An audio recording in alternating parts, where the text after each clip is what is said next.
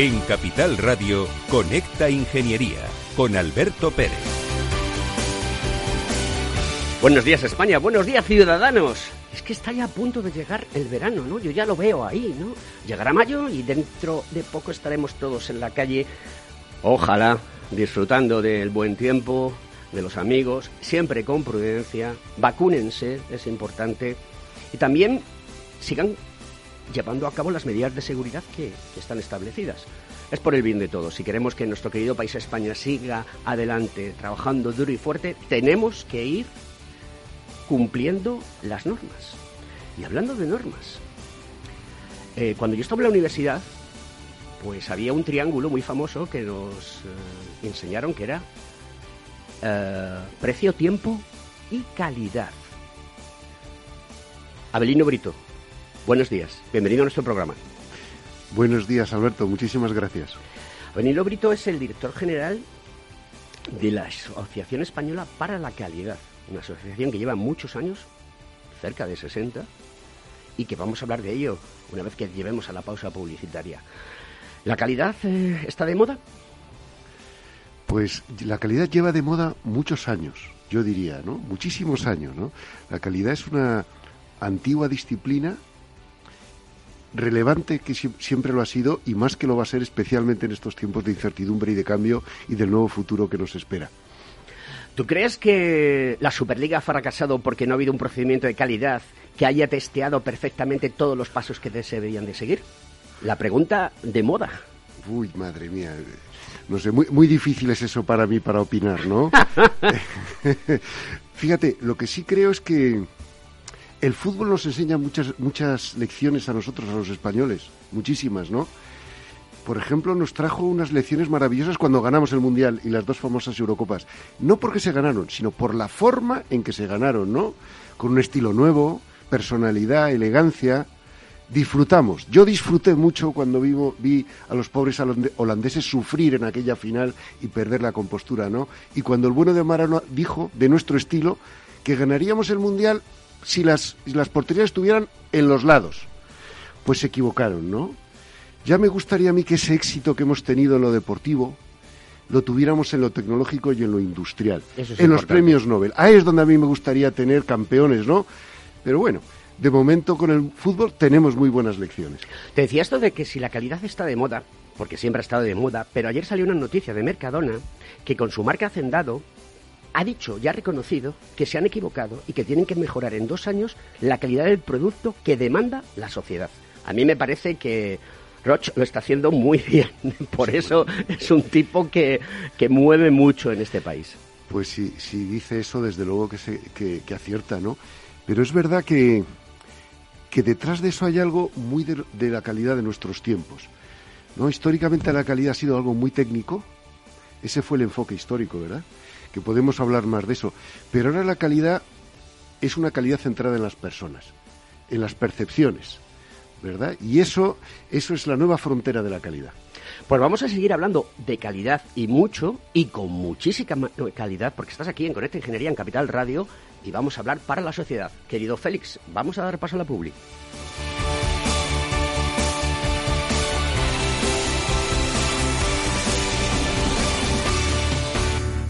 Según sondeos realizados por colegios profesionales, las licencias registran plazos de tramitación superiores a los 18 meses. Los encuestados afirman tener sentimientos de impotencia por los retrasos inaceptables y gravosos. En eCity, las licencias ya no son un problema. Gestionamos con celeridad tu licencia o declaración responsable de modo presencial o telemático. Te garantizamos trato personalizado, seguridad y solvencia. eCity es una entidad colaboradora urbanística del Ayuntamiento de Madrid con más de 10 años de experiencia. Solicita información, tu EQ de confianza, www.ecity.es.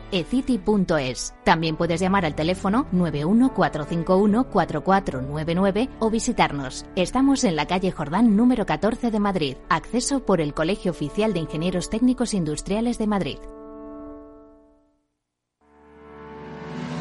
¿Quieres ser empresa colaboradora del Cogitim? Gracias al convenio gratuito tendrás multitud de ventajas para tus empleados aunque no estén colegiados, tales como descuentos en formación presencial y online, acceso a proempleo para que puedas encontrar el perfil que más se adecue a tus necesidades y aparición en nuestras publicaciones y web, entre otras. Hoy más que nunca, colaboremos juntos. Puedes llamarnos al 91 448 2400.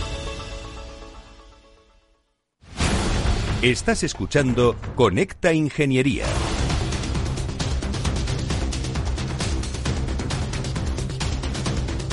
Bueno, pues vamos con la noticia de la semana. ¿Cómo será la vida después de la transformación digital? Qué pregunta más profunda, qué pregunta más filosófica. No sabemos lo que va a pasar, pero debemos de saber lo que no tenemos que hacer, que eso es muy importante. La llegada de la pandemia es la que ha acelerado enormemente todos estos cambios magníficos que se están apareciendo y que nos estaban costando años. Y a mí eso me da por pensar que por qué se oh, no me sale la palabra, ralentizan las cosas. Para mantenerse a la vanguardia del mercado en este nuevo mundo digital, las empresas deben transformarse de manera continua, eh, continuada. Deben de adaptarse, deben de innovar. Es la única vía para que estar a la altura de las crecientes expectativas de los consumidores. Y resulta que el otro día la vida después de la transformación digital fue un webinar ¿no? que organizó Medalia Talks y donde estuvieron dos personajes que creo que son importantes. Cuéntanos sobre ello, Abelino. Pues sí, bueno, estuvieron eh, el, primer ejecutivo de, Medalia a nivel mundial y otra persona invitada por él. Eh, que es el, inventor de uno de los indicadores más relevantes en nuestros tiempos, el famoso NPS, el indicador de, medida de tu de tu éxito, de, mide realmente para mí la percepción que tienen tus clientes de ti mismo, ¿no? Es indicador más internacionalmente aceptado, ¿no? Medalia es además patrono de nuestra de nuestra asociación y Medalia pues es una multinacional, una, un líder en tecnología y servicios de experiencia de cliente que está muy relacionado con esa última frontera de la calidad de la que antes hablaba. Pues sí, eran Leslie Stretch, que es el CEO de Medallia, y luego después estaba Fred, Fred Rachel, que es el Loyalty Expert, creador de Nets Promoter. Muy bien, pues nada, continuamos con el programa.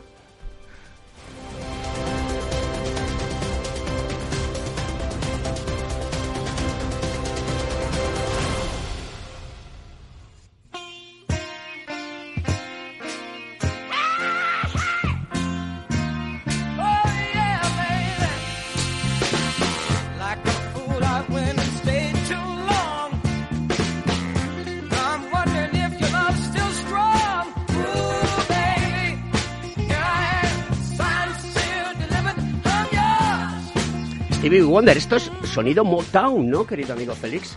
Una de las tendencias musicales en los Estados Unidos que recogía principalmente a personas negras que han aportado muchísimo a la, a la vida eh, de las personas. Me alegro de la sentencia ayer de la persona que asesinó a Floyd y espero que todo el mundo se tranquilice porque la justicia está ahí para funcionar. Abelino, ¿qué es la Asociación Española para la Calidad? Bueno, somos la Asociación de los Profesionales de la Calidad y de la Gestión. Somos una asociación de mil, tenemos 1.300 socios entre empresas y personas y alrededor de ellos hay una comunidad de unos 3.000 profesionales que se encuentran en nuestra asociación. Nuestra misión es la promoción de la calidad como principio ético de personas y organizaciones y es la calidad como catalizador del desarrollo, de su desarrollo, de su competitividad, de su sostenibilidad. ¿Cómo trabajamos? Pues trabajamos propiciando espacios de relación. Propiciamos, tenemos 15 espacios de relación en conceptos, en cuestiones horizontales y verticales. Horizontales como la calidad, el medio ambiente, la responsabilidad social, la prevención de los riesgos laborales, eh, la experiencia de cliente y la privacidad.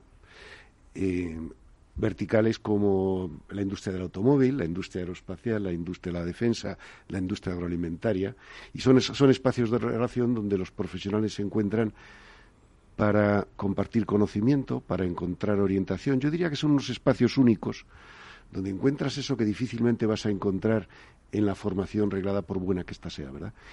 Y yo creo que para, para, muestra de lo que somos, lo mejor nuestros socios, ¿no? Por ejemplo, este año hemos dado nuestro premio a líder en calidad a Juan José Caballero, que es el, el director de sistemas de gestión de una empresa muy querida en Madrid, el canal de Isabel II, y que ha propiciado un espacio de relaciones de la calidad con más de 200 profesionales donde donde se cede conocimiento, se favorece la transmisión a la pequeña empresa, el intercambio, la orientación en estos tiempos tan difíciles. O, por ejemplo, el año pasado, en nuestro Día de la Calidad, dimos el, premio al liderazgo directivo al señor Galán, a don Ignacio Galán, el presidente de Iberdrola, por una exitosísima trayectoria empresarial. Iberdrola es una, si no me equivoco, de las tres más grandes empresas energéticas del mundo. Y además por una vinculación a lo sostenible, ¿no? Y también pues el año pasado le dimos nuestro premio a don Ginés Clemente, una persona verdaderamente excepcional en nuestro país, que, ah, fíjate, es como los grandes innovadores norteamericanos, aquellos empezaron en su garaje, ¿no? Él es el propietario de, de Aciturri, la principal empresa aeronáutica española de, fabricación de, partes de, de componentes para la aeronáutica y que, y que empezó, no empezó en un garaje, empezó en un gallinero, en el gallinero de, de su familia en Miranda de, Miranda de Ebro haciendo piezas con sus manos. ¿no? Entonces, ese es el tipo de profesionales que nosotros tenemos en nuestra asociación y, y, lo que buscamos con todo esto pues es esas buenas lecciones de calidad y de gestión para la promoción de este concepto que es imprescindible, es un elemento clave en el desarrollo de las empresas y de los países. San Pablo decía que la calidad bien entendida empieza por uno mismo. ¿La calidad bien entendida también empieza por uno mismo? Pues yo diría que, citando alguna frase así también bíblica, yo diría que es un camino de perfección. Creo que es de San Agustín, ¿no? pues es un camino de perfección, ¿no? Es un camino de sacrificio y perfección, ¿no? La calidad lleva muchos años desarrollando herramientas de gestión para construir valor. Pues, pues, por ejemplo, eh, los clásicos pues hablan de la primera calidad, la del control de la producción, la de a principios del siglo pasado, cuando había que controlar la producción. Luego, pues, en la época de la guerra se, eh, generó el control estadístico, había que producir en, grande, en grandísimas cantidades y había que encontrar formas de poder controlar la producción eficaces y que se pudieran hacer. Después vino una etapa, después de la guerra, de enorme desarrollo industrial y del comercio, la mayor época de desarrollo del comercio internacional. Y, ahí se desarrolló el aseguramiento de la calidad, ya no solo era controlar piezas, aplicar técnicas estadísticas, ya era mirar aguas arriba de la organización para ver qué puedo hacer para eliminar los problemas de calidad.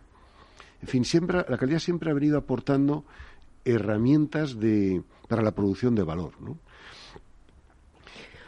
Hay una cuestión muy importante que a mí siempre me, me, llena de, curiosidad, ¿no? Siempre que una organización como la vuestra, una entidad como la vuestra, que lleva 60 años eh, como entidad en relación a la calidad, ¿cuál es el germen? Porque no es fácil eh, que la gente se una para, para gestionar situaciones como esta.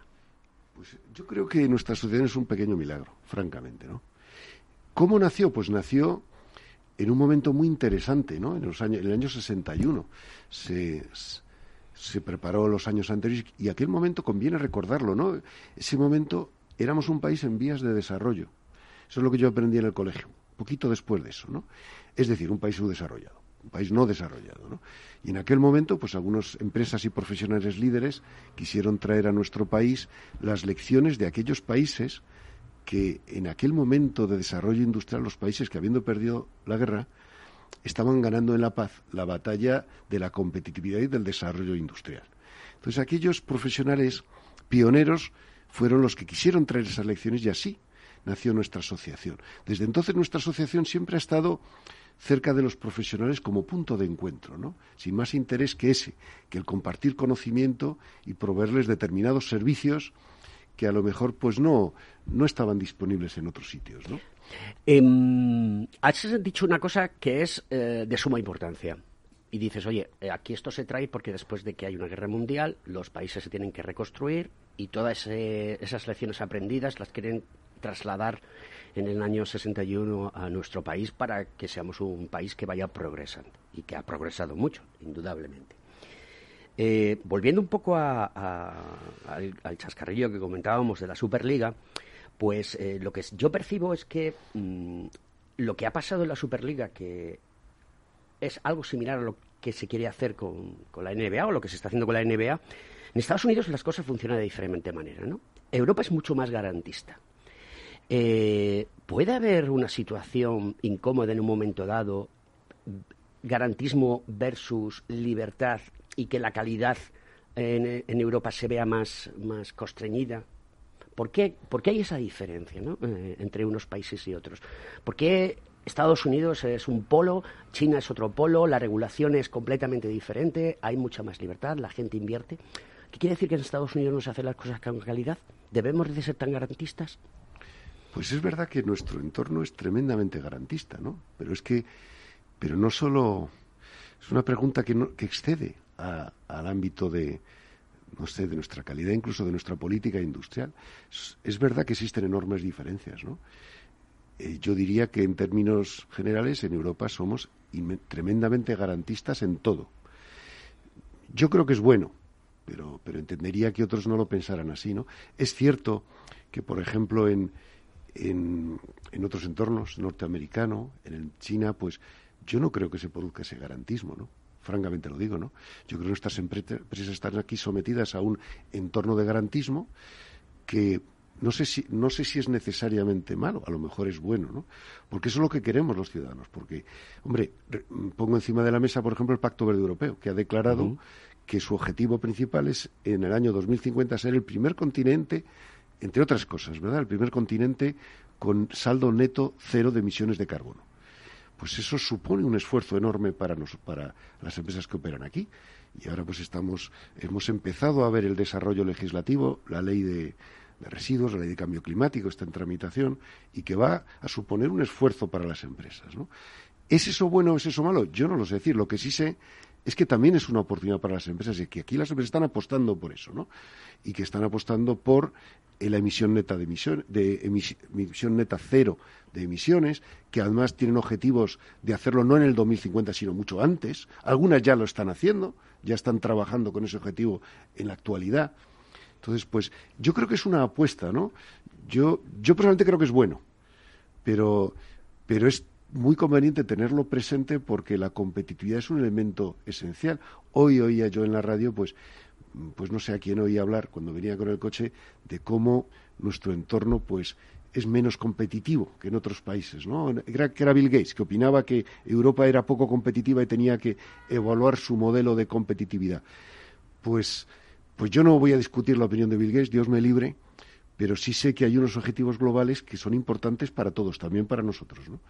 Es una, una pregunta bien de debatir, ¿no? Y bien, de, y para, para muchas jornadas para, y para poner eh, los pros, los contras y, poder seguir avanzando, porque es que si no te quedas descolgado.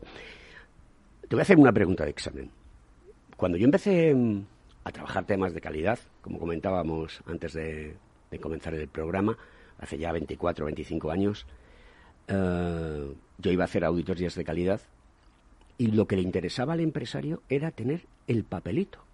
Algunos eh, le llamaban el impuesto revolucionario.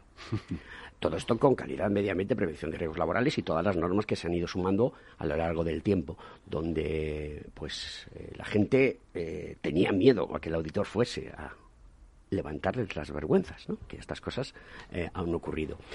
Ese cambio creo que ya se ha producido y ha pasado a un posicionamiento donde eh, tener controles de calidad, tener controles medioambientales, tener controles de seguridad informática, de prevención de riesgos laborales, de eficiencia energética, etc., etc., etc., ya es una cosa que la gente asume directamente en, su propio ADN y que la gente sale formada con esto para poder tomar decisiones que aporten a la, a la empresa, ¿no? Y para ser más competitivas.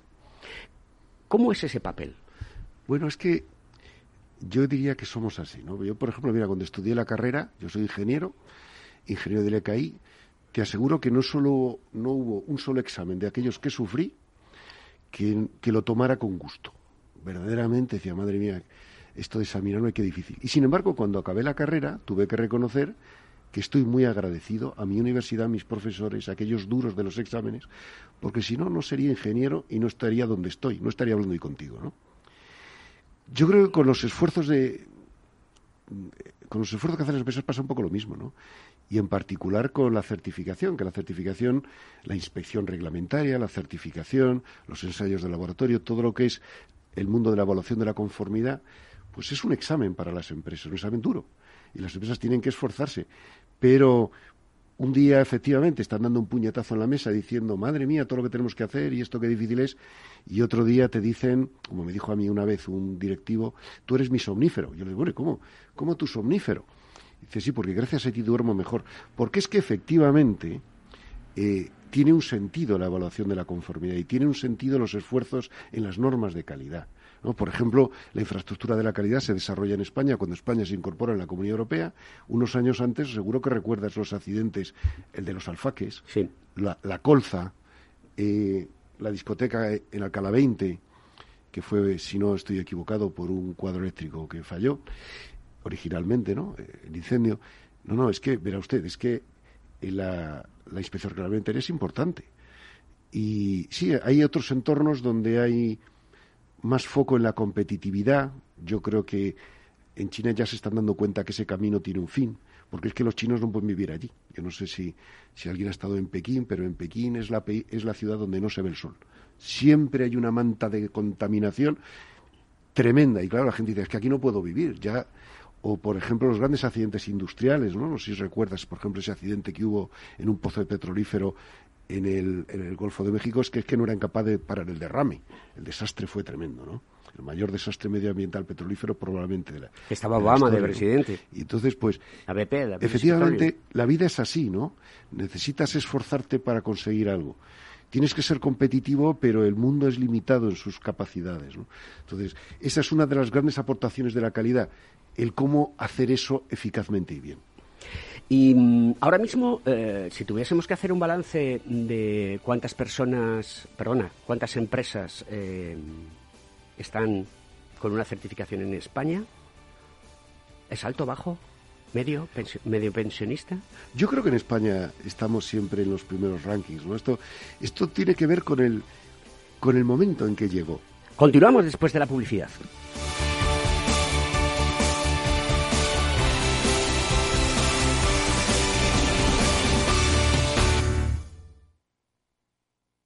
Si tu lado emocional dice, invierte en robótica, sabes que es un sector en crecimiento, y tu lado racional dice, no tienes tiempo de crear una cartera desde cero y si te la gestionan otros, te cobrarán mucho en comisiones. En Renta 4 Banco te lo ponemos fácil. Con el nuevo servicio de gestión óptima, contrata nuestras carteras temáticas 100% online, con una comisión de gestión de solo 0,25%. Entra en r4.com o en cualquiera de nuestras oficinas y descubre todas nuestras carteras. Tu lado emocional y racional por fin se unen. Renta 4 Banco, tu banco especialista en inversión. Frente a los impagos, vitamina D, la fórmula de información empresarial exclusiva de Informa para minimizar los riesgos y facilitar la toma de decisiones. Descubre Data Powered by Informa, la solución perfecta para tu negocio. Consulta al especialista en Informa.es.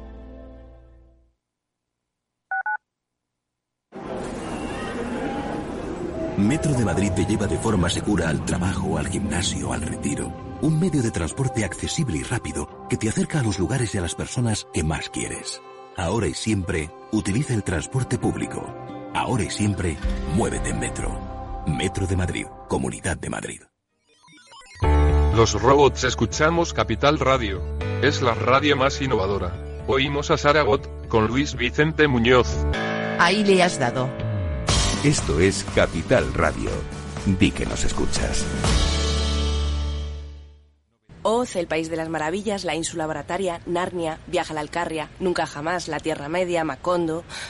Quien diga que con la crisis que vivimos no se puede viajar es que no conoce el poder de un libro. Ahora más que nunca descubre las librerías y bibliotecas de Madrid y que empiece el viaje. Ayuntamiento de Madrid. Capital Radio.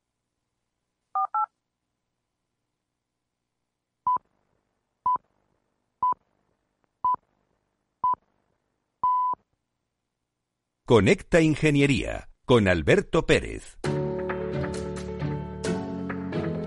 Pues vamos con el Consejo de Seguridad de la semana. Este consejo es ofrecido por Bequinor, la Asociación Nacional de Normalización de Bienes de Equipo y Seguridad Industrial, que en las próximas semanas estará aquí en el programa. Los reglamentos de seguridad industrial establecen las condiciones técnicas y de seguridad que deben de cumplir las instalaciones industriales, con el objetivo de reducir los riesgos asociados a las mismas. Las instalaciones afectadas por esta normativa de seguridad existen en edificios, tanto industriales como no industriales, como por ejemplo instalaciones eléctricas, de gas, de hidrocarburos, de protección contra incendios, de equipos a presión, de aparatos elevadores, de almacenamiento de productos químicos. Esta reglamentación vela, en primer lugar, por la protección de las personas, tanto de los trabajadores como por la de todos nosotros en nuestra vida diaria. Estos reglamentos se aprueban a través de reales decretos y establecen una serie de requisitos técnicos de diseño e instalación, pero también para el correcto mantenimiento, control periódico e inspección legal. El correcto mantenimiento y la inspección periódica de las instalaciones son aspectos claves en los que debemos poner el foco y los titulares y usuarios debemos tomar conciencia de su importancia y cumplimiento. Por ejemplo, no hace mucho leíamos en la prensa que un fogonazo en un cuadro eléctrico de un centro comercial dejaba dos heridos graves. El accidente se produjo mientras dos trabajadores actuaban sobre el cuadro eléctrico. Debemos velar por un estricto cumplimiento de lo establecido en la reglamentación técnica con respecto al diseño, el mantenimiento y la inspección legal de las instalaciones para minimizar siempre de forma prioritaria los riesgos para las personas. Calidad, calidad y más calidad.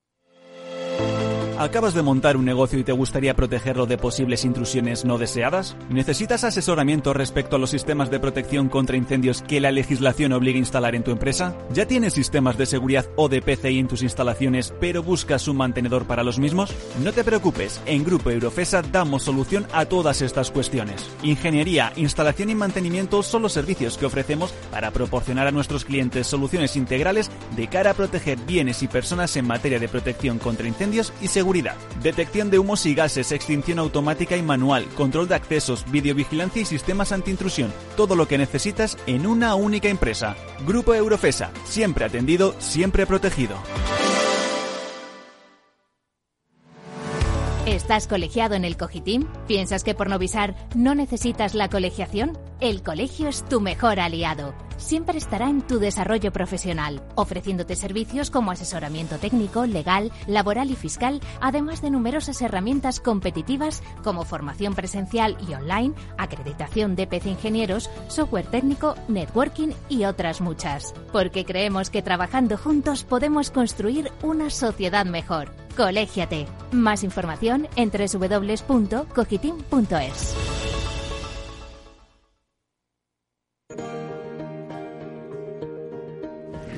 Antonio Sosa, buenos días. ¿Qué tal? Buenos días, Alberto. ¿Cómo Nuestro miembro de la Comisión 4.0 del Colegio de Ingenieros Técnicos Industriales de Madrid y graduados de la rama industrial. Oye, ¿cómo van a ser las carreteras del futuro? No sé si estás de viaje, porque tú viajas más que el baúl de la piquera. pues mira, estoy, ahora estoy en casita, ahora estoy en Madrid, de nuevo, y la verdad es que, bueno, pues eh, las carreteras del futuro, Alberto, como todo, ¿no? Eh, son las carreteras del presente, tú además eres el hombre del futuro es ahora. Yo creo que las carreteras del futuro además eh, van a estar bastante más eh, eh, livianas, vacías, ligeras de lo que van a estar ahora porque vamos a ir conquistando el aire de modo habitual y, y, con uso privativo, ¿no? ¿no? No, solamente los aviones, sino que vamos a utilizar medios aéreos relativamente pronto. yo las carreteras del futuro yo las veo de dos maneras. Por un lado, con, con respecto a lo que tiene que ver con la vía en sí, con la infraestructura, y por otro lado, con respecto a los vehículos que van a estar trabajando en ella, ¿no? La infraestructura, pues hoy en día ya hay proyectos pilotos, ya hay desarrollo de, tecnologías que hablan sobre captación de energía, por ejemplo, ¿no? Eh, cuando hablamos de captadores solares eh, que van a permitir eh, incluso que pueda haber recarga por sistemas de inducción electromagnética sobre vehículos, a la vez que el vehículo rueda, pues vehículos que van a recibir recarga. Tengamos en cuenta que además los vehículos tienden a ser cada vez más autónomos y eléctricos, con lo cual eh, captadores de energía en pavimento que ya hay proyectos y ya, ya están en marcha, será algo que veremos relativamente pronto. Eh, evidentemente, la evolución de la señaléctica y la semaforización y, la inteligencia conectada que haga que todas esas, señales evolucionen en función de cómo eh, esté el tráfico, de la densidad del tráfico y de la necesidad del tráfico, es algo que cada vez pasa más en las ciudades. Con las Smart Cities, además, estamos viendo constantemente pues esos cambios evolutivos en los tiempos de encendido, apagado, semaforización, etcétera.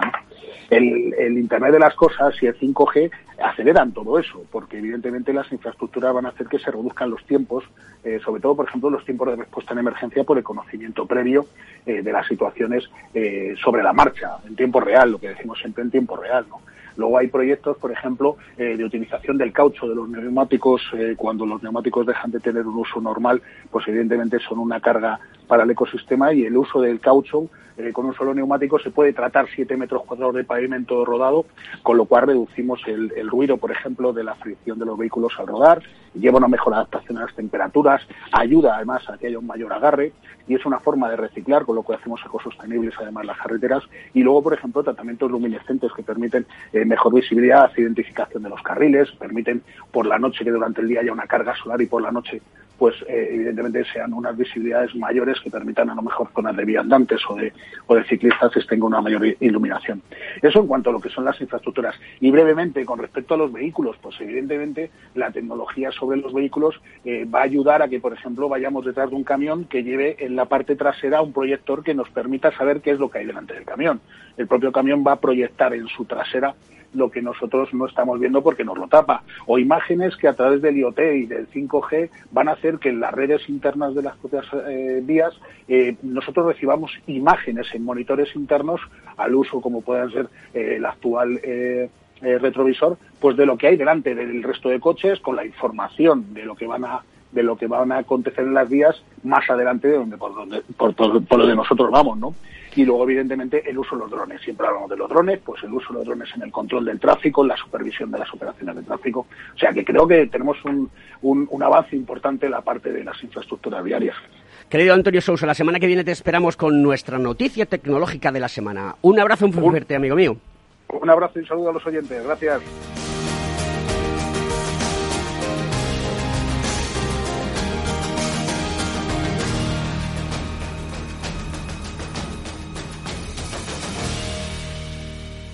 Estás escuchando Conecta Ingeniería.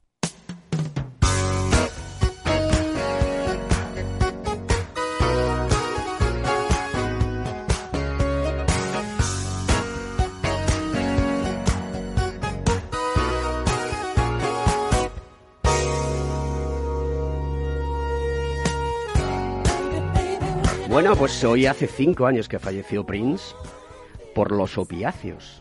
Y hace poco leía noticias, había una serie donde en Estados Unidos hay un problema serio con los médicos que recetan los opiáceos y está claro que en Europa eso no pasa. Quizás porque tengamos un control de calidad medicinal que nos permita mm, que esto no ocurra. Abelino.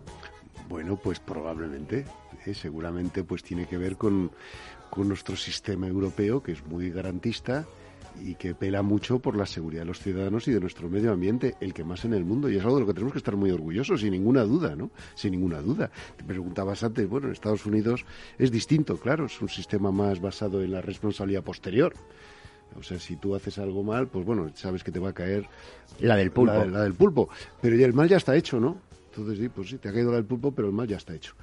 Eh, yo creo que podemos estar muy orgullosos de, nuestros, de nuestra infraestructura de la calidad entendida en sentido amplio, sin ninguna duda. Yo te preguntaba antes si las empresas en España, mm, ¿qué porcentaje hay de, aceptación de los sistemas de calidad? y de los sistemas de gestión, porque a mí me gusta llamarlos sistemas de gestión, yo se los he llamado toda la vida sistemas de gestión.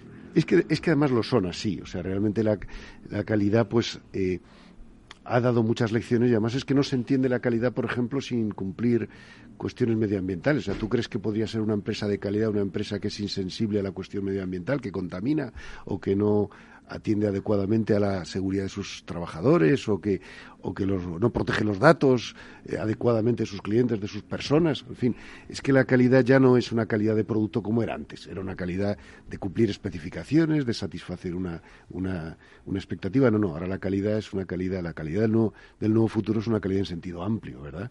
Y para eso sirve la gestión, pues para dar herramientas a las, a las organizaciones para poder atender eficazmente la gestión de esos riesgos, que cada día son más amplios y complejos y cada vez además son más eh, protagonistas en el gobierno corporativo. O sea, ya el gobierno, vamos, en los consejos de administración ya no es como antiguamente. O sea, si antes, si piensan que ahora los consejeros van allí a ver cuándo es la comida y darse un abrazo y comer bien y coger la dieta, no. El, gobierno corporativo ha ido eh, profesionalizando la labor de la administración de las empresas, asignándoles más responsabilidad, responsabilidad personal y patrimonial. Y, y así y, entonces ahora hay que hay que gestionar los riesgos no entonces cómo gestionas tú los riesgos empresariales desde tu papel de administrador no pues tú no puedes saber de todo no puedes incorporarte a la gestión pues pues las soluciones de gestión son magníficas herramientas por ejemplo la de calidad la de medio ambiente eh, la de las seguridades, la seguridad de la protección de datos, la ciberseguridad, la seguridad alimentaria, la seguridad de la información, son herramientas de gestión para poder gestionar adecuadamente esos, esos riesgos empresariales que hay. Eh, para mí siempre he dicho que los primeros 20 años del siglo XX fueron muy importantes en, en, el mundo, ¿no? Y yo creo que también los primeros 20 años del siglo XXI han sido muy importantes en el mundo, fíjate, con la pandemia, que sí han sido importantes. ¿Cómo es ese viaje de la calidad del siglo XX al siglo XXI y el futuro que nos espera?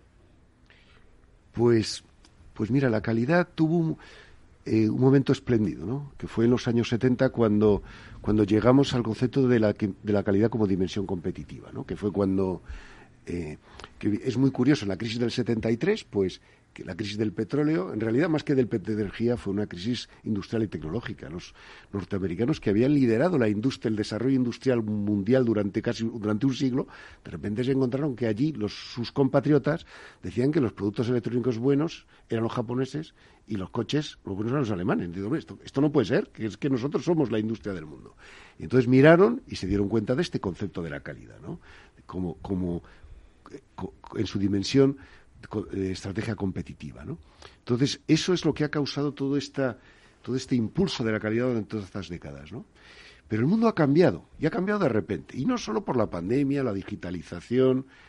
No, no, ha cambiado porque ha cambiado el liderazgo en el mundo. Ahora, de repente, en aquellos tiempos, es que eran unos pocos bloques económicos los que fabricaban, crecían, progresaban y los demás compraban y aprendían. No, no, es que ahora el mundo, eh, eh, ya hay muchísimos países que no están en vías de desarrollo, están los, los gigantes industriales y ahora estos países, aquellos países están pensando si no nos habremos pasado con llevar la industria a esos países y tenemos que recuperar la industria para los nuestros, ¿verdad? Entonces ahora la competencia es enorme. En el mundo, todo el mundo quiere vivir bien, no solo los que vivimos en esos países, en estos países que históricamente estaban mejor. Entonces, ese es nuestro cambio de escenario, ¿verdad?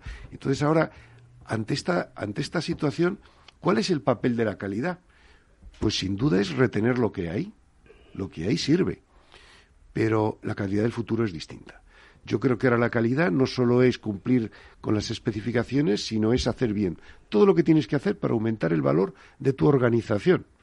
No vale con hacer un teléfono móvil estupendo si dentro de dos años desapareces. Porque es que alguien te porque el avance tecnológico te ha atropellado. No, no. Tienes que hacer bien todo lo que tienes que hacer para asegurar, para aumentar el valor de tu organización. Tienes que hacer que tu organización deje de ser una parte del problema medioambiental y pase a ser una parte de la solución a ese problema. Esto es esencial porque es lo que demanda el mundo y los ciudadanos. Tienes que hacer, construir organizaciones centradas en las personas. Porque es que cualquiera decide tu futuro, ya no tus clientes, tus no clientes. Y hoy con la digitalización, pues es que tu imagen de marca pues puede verse afectada por cualquier cosa que diga alguien en un momento dado, ¿no?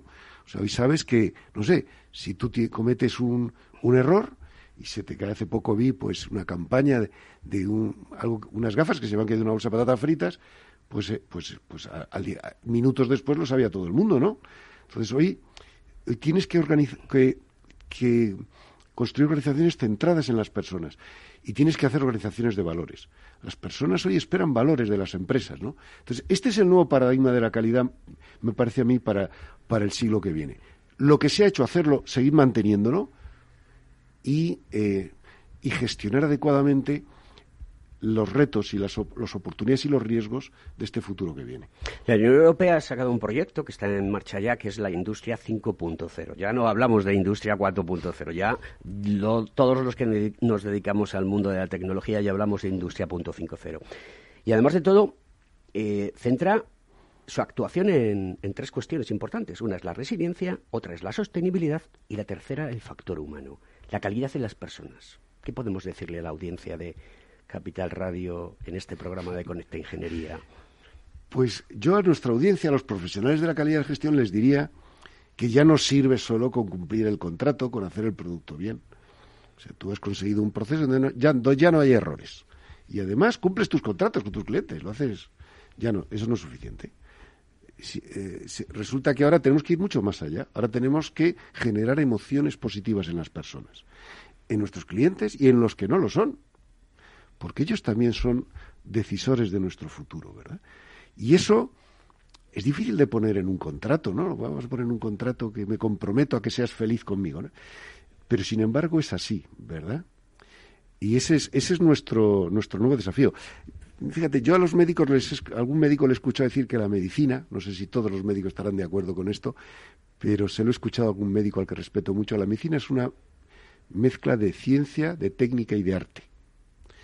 Pues yo diría que hasta ahora la, la calidad ha sido, no sé si ciencia, pero desde luego técnica.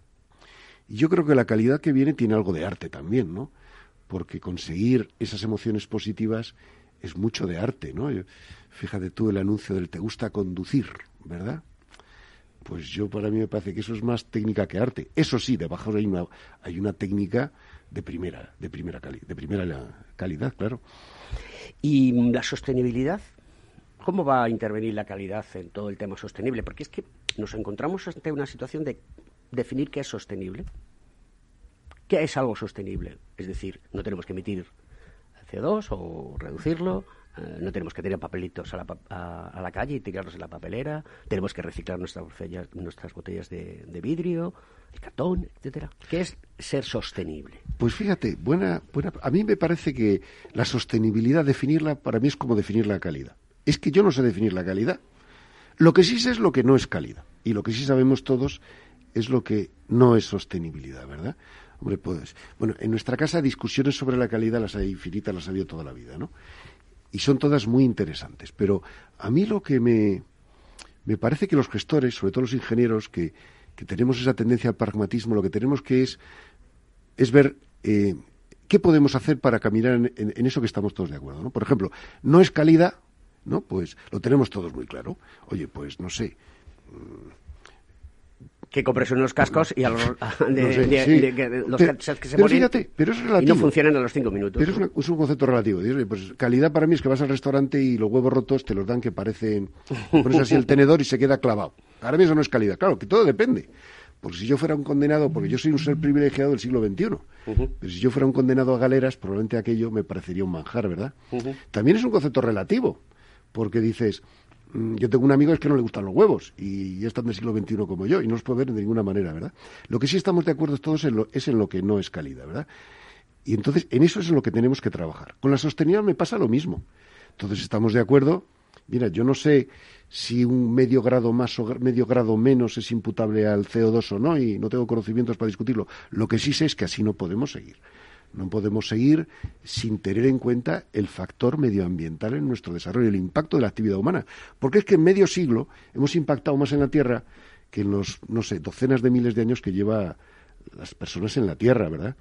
Entonces tenemos que hacer cosas, pues tenemos que hacer esfuerzos, tenemos que conseguir la neutralidad en CO2, tenemos que evitar echar plástico al mar, como entre todos, ¿no? De alguna, como sea, tenemos que eh, promover la biodiversidad. Sí, o tener materiales mucho más eh, mira, yo, capaces de. Yo no me preocupa mucho. El medio ambiente. hombre, además está el factor humano en la sostenibilidad. Sabemos que sin un desarrollo eh, social equilibrado no habrá haber nunca eh, esos, esos objetivos medioambientales, no se van a producir. Porque, porque primero están tus necesidades vitales, las tuyas, y luego el equilibrio medioambiental en la Tierra. Tienes que vivir, ¿no? Entonces tiene, entonces yo, yo no sé, no me preocupa mucho no ser capaz de definir la sostenibilidad. Lo que me preocupa es saber qué podemos hacer para caminar en ese recorrido que trabajo hay para aburrir. O sea, cualquiera que quiera hacer algo en sostenibilidad lo puede hacer en multitud de frentes. Lo que tenemos claro es lo que no tenemos que hacer. Y en el caso de la digitalización, ¿tenemos claro lo que no tenemos que hacer y podemos decir que debemos tener claro lo que debemos hacer? Pues, pues eso, eso, es otro tema muy interesante de discusión, ¿no? En nuestra asociación se discute muchísimo sobre eso. ¿Cuál es la calidad digital? Y yo, fíjate, creo que aquí la cuestión no es la pregunta, sino, perdón, sino, no es la respuesta, sino la pregunta, ¿no? Yo creo que primero hay que desmitificar la digitalización. Yo creo que todos siempre tenemos, yo lo he visto toda mi vida, siempre ha habido como una especie de, nos deslumbran las cuestiones tecnológicas, ¿no? De repente vemos algo, hacer algo nuevo y nos deslumbra. Pero la digitalización no es más que un proceso técnico que nos permite hacer las cosas mejor. Pues oye, yo cuando era pequeñito, en el pueblo de mi familia había un teléfono, había que pedir, si querías llamar a Madrid, pues te, te, pedían la conferencia y vas por la tarde. Ahora, pues, pues tengo a mi hermano en China, le mando un WhatsApp y, y, él me devuelve la foto de lo que está comiendo, ¿no? Entonces, pero, pero lo esencial no ha cambiado. Entonces, para mí, el enfoque fundamental de la digitalización en cuanto a la gestión es volver al concepto del proceso, ¿no? Decía uno de los clásicos, Crosby, que si no eres capaz de describir lo que haces como un proceso es que no sabes lo que haces. Indudablemente. Y yo creo que esto sigue igual, ¿no? Lo que, lo que ha puesto de manifiesto la digitalización es que el proceso ha aumentado su valor, ¿no? Y, y esto lo vemos todos los días. Algunas empresas exitosas, pues, ¿por qué han llegado a ese desarrollo excepcional? Porque han inventado procesos nuevos que le soportaban un valor añadido especial. Por ejemplo, en la industria de la moda, pues en vez de tener dos campañas, si yo tengo un contacto con, el cliente directo y soy capaz de identificar rápidamente lo que se vende y ponerlo en la tienda, pues yo tengo una ventaja competitiva, ¿verdad? Esto no lo he inventado yo, obviamente, ¿no? Simplemente veo lo que hacen. Y, y fíjate, los grandes campeones, que ha inventado Amazon, que ha inventado Uber, que no han inventado nada. Lo que han hecho es coger el proceso y hacerlo de una manera y, sobre ese control del proceso muy accesible, claro, lo han hecho muy accesible. Han hecho del proceso el negocio. el negocio. Del proceso han hecho el negocio, ¿no? Entonces, para mí lo importante de la digitalización es el foco en el proceso. Controla tu proceso con los nuevos medios y tendrás unas oportunidades de generar valor que ni te imaginas. ¿Qué, qué papel juega o qué rol juega el gobierno corporativo en, la sociedad hoy en día y cómo está entrelazado con la calidad. ¿Por qué tenemos que tener un gobierno corporativo? ¿Qué quiere decir exactamente? Bueno, pues, pues no quisiera yo pasar por experto de gobierno corporativo, pero entiendo que son el conjunto de prácticas y normas voluntarias y legales que configuran pues la administración de las personas jurídicas, ¿no? Empresas y no empresas, que no todos son empresas. Entonces, pues efectivamente, pues ha habido pues pues, pues casos también, mencionaba al principio los accidentes industriales, pues también ha habido accidentes corporativos, me refiero pues, pues el caso famoso de Lehman Brothers, ¿verdad? Que acabó con, con varias empresas, no solo la empresa eléctrica, sino incluso con la empresa, la empresa que le hacía la auditoría, o por ejemplo eh, la crisis del, la última crisis del 2008, pues por, por eh, perdón, Lehman Brothers es el de 2008, ¿verdad? Entonces ha habido pues excesos, ¿no? Entonces ha habido un desarrollo normativo que, que extenso en ese sentido y por hacer la historia corta. Claro, hoy en día mm, la, la, práctica del Consejo de Administración es mucho más profesional. Tú tienes además unas obligaciones claras de, legales, como por ejemplo la gestión de los riesgos. Tienes que hacer un control efectivo de tu, tienes la responsabilidad sobre el control efectivo de lo que hace tu organización, en todos los sentidos, no solo económico. ¿no? ¿Tú consideras que el compliance ha llegado tarde a España? O que, porque yo considero que muchas de las cosas que el compliance está ahora mismo regulado en una legislación, anteriormente sí estaba regulado en normas que tú aceptabas y que las ponías en, marcha. Eh, ¿Cómo lo ves eso? Pues yo lo que creo que ha traído el compliance es una vinculación entre esas obligaciones que tienen ahora las administraciones y las prácticas de gestión. Yo lo veo así, ¿no? Precisamente, además, ahora acaba de ser publicada la norma internacional de cumplimiento normativo, la ISO 37301, que es la norma internacional de cumplimiento normativo, por cierto, certificable. Y, lo que ha venido a poner encima de la mesa el cumplimiento, yo creo que es una gran oportunidad.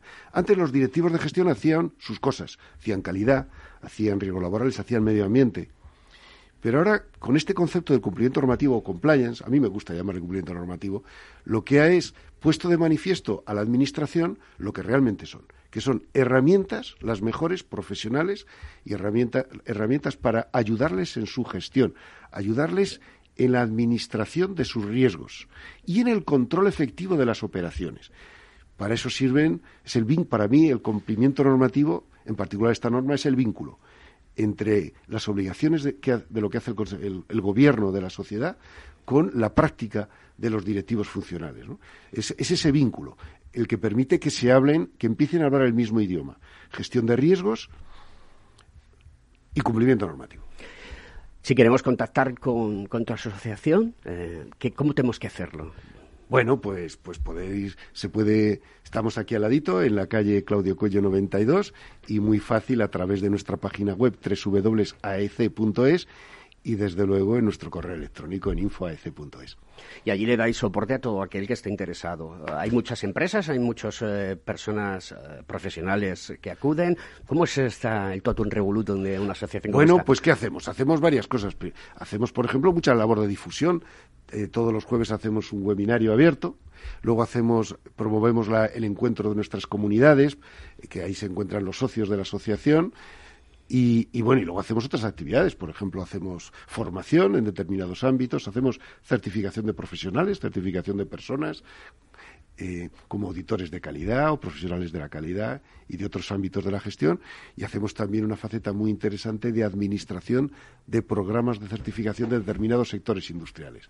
Un servicio de administración del programa de certificación de los proveedores para esos eh, sectores industriales. Abelino, muchas gracias por estar hoy aquí en el programa. Abelino Brito, que es el director general en la Asociación Española para la Calidad, eh, AEC. Y oye, ha sido muy interesante. Es un tema que, yo conozco y que me gusta hablar con gente de esto porque no todo el mundo tiene claro muchas cosas y de vez en cuando hay que dar un refresco a nuestros propios eh, compañeros. Muchísimas gracias, Alfredo. Gracias por venir aquí. El programa ya se nos acaba. Eh, Margarita Casado, nuestra community manager, está ahí lanzando eh, escribiendo el LinkedIn. Ahí podéis hacer cualquier tipo de comentario si os ha parecido bien el programa, si no os gusta, si hay que, despedir al presentador o tenemos que buscar. Margarita, algún día de estos te tienes que poner aquí a hablar, ¿a que sí? Queridos amigos, se nos acaba el programa. Eh, es una pena, pero eh, las, las cuestiones son así. Así que con esta canción de Chris Ria, On the Beach, que esperemos que llegue pronto porque yo tengo ganas de darme un bañito en la playa. Hasta la semana que viene, queridos amigos.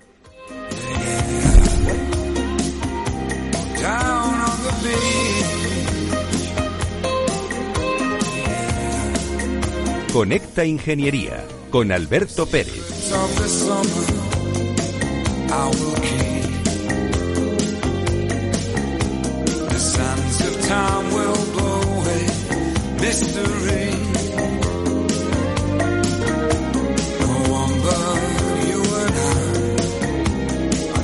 That moonlit sky, take me back to the place that I know.